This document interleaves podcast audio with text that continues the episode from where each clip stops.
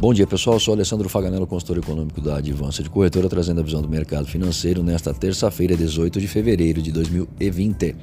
Dólar comercial operando em alta de 0,4%, o comportamento da moeda no exterior, o índice Index, operando em alta de 0,27%.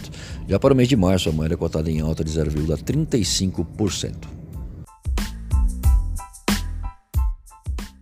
E após a Apple dar um sinal de que dificilmente cumprirá sua meta de vendas no primeiro trimestre desse ano, tendo como motivador a redução na produção de iPhones devido suas instalações na China estarem reabrindo, mas operando em ritmo lento, enfraquecendo a demanda no país asiático, reacendem as preocupações em torno da situação global. A epidemia tem prejudicado empresas chinesas, provocando limitações, interrompendo a demanda e o fornecimento de bens e serviços e contribuindo para que muitas empresas tenham que demitir funcionários. O presidente chinês Xi Jinping segue afirmando que o país pode atingir sua meta de crescimento para 2020, apesar do surto. Mas os mercados estão receosos de que o PIB asiático caia para uma faixa abaixo de 5% devido aos reflexos epidêmicos. A meta anual normalmente é divulgada em março, sem confirmação ainda.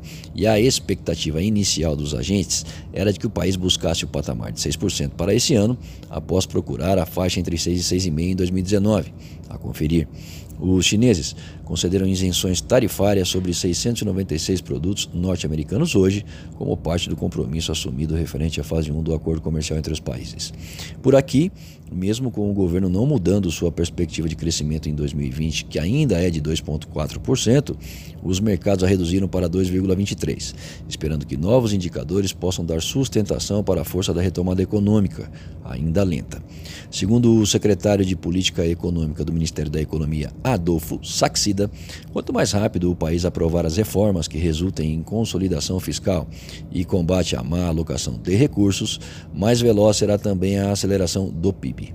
Por enquanto, é, com um cenário básico para a inflação envolvendo fatores de riscos variáveis, que vão desde a deterioração no cenário externo para os emergentes até a frustração em relação à continuidade das reformas no Brasil, ficamos assim.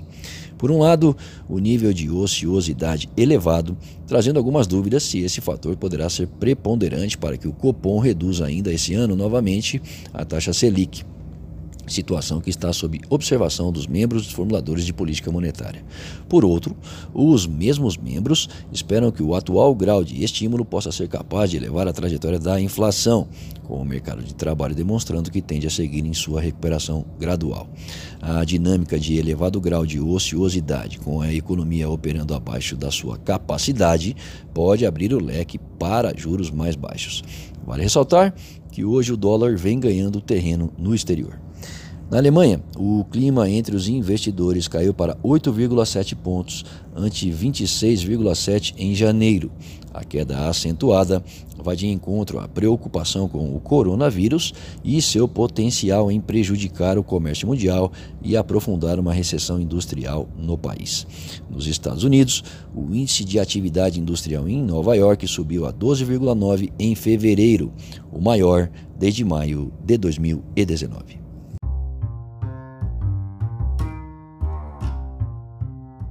Acesse o panorama de mercado através do nosso site advancedecorretora.com.br. Fique bem informado e tome as melhores decisões.